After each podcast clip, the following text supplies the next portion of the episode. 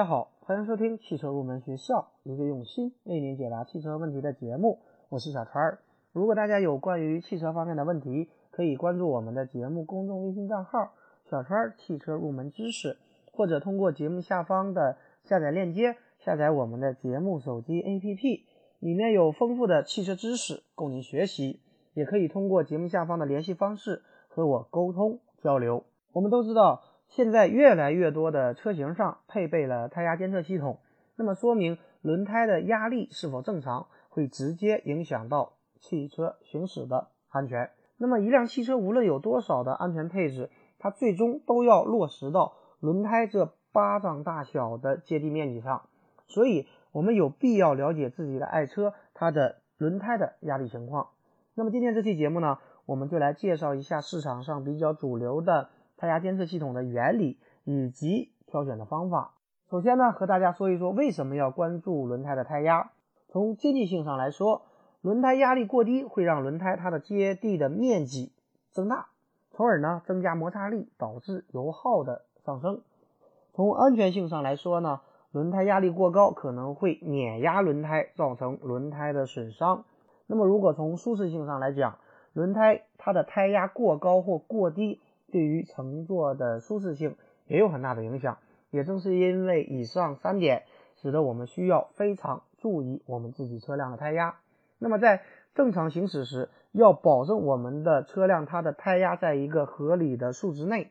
那么一般厂家会根据每辆车它的实际的负荷以及轮胎的尺寸，给出胎压的一个参考值。平时呢，我们的轮胎它的胎压只要保持在这个参考值之内就可以了。那么胎压监测系统按照它测量的方式的不同，可以分为间接式胎压监测和直接式胎压监测。那么有些车型它原车就自带有胎压监测系统，那么原厂的胎压监测一般都是间接式的。那么我给大家简单的介绍一下它的原理。比方说，当某一条轮胎它的气压过低时，车辆的重量会使得轮胎它的滚动的半径变小，那么导致它的转速。比其他车轮要快，那么通过比较各个车轮之间的转速差，就可以达到监测轮胎胎压的目的。但是，一般的中低端的车型当中，它是没有自带的胎压监测系统的。但是我们在市场上可以买到后加装的胎压监测系统。那么这些一般都是直接的胎压监测，它是利用安装在轮胎内或者安装在气门嘴上。它的一个压力传感器来直接测量轮胎的一个气压，再利用无线发射器将数据发射到接收器上，在我们的显示屏上对各个轮胎的数据进行显示。那么下面呢，我们就来说一下该如何挑选轮胎监测系统。第一种呢，就是外置式，也就是压力传感器安装在气门嘴上。这种外置式的胎压监测，在各种汽配城和大型的电商都可以买得到，价格呢从四百元到一千元不等。它的传感器呢是安装在气门嘴上，形状呢与原车的气门嘴呢也有所区别，一眼就能看得出来。那么这种外置胎压监测系统，它的优点是比较容易安装，车主呢自己动手就可以安装好，价格也相对便宜。但缺点是呢，它容易丢失，也比较容易损坏。那么如果我们固定不好，车辆在行驶过程当中很容易被甩掉。另外，在停车过程当中，如果轮胎剐蹭到路肩，也容易让我们的传感器损坏。第二种呢，就是内置式，也就是压力传感器安装在我们轮胎的内部。比较其他类型的胎压监测产品来说，这种产品它最大的优势就是精确测量。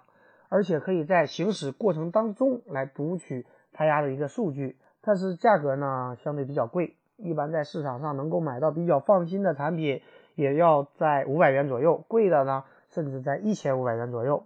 另外呢，除了购买这类产品的费用，那么由于需要将传感器安装在轮胎的内部，我们还要将拆装轮胎的费用和做动平衡的费用计入预算。这也是一笔不小的费用。那么，如果您的爱车没有原厂自带的胎压监测系统，我们也不想花钱来后加装胎压监测，那么如何得知轮胎压力是否符合标准呢？这里也教给大家一个方法，大家可以去买一个手持压力表。手持压力表呢是最常见的测量胎压的一个工具，它的优势呢是使用方便而且便宜，但是呢需要我们自己动手来不断的进行测量。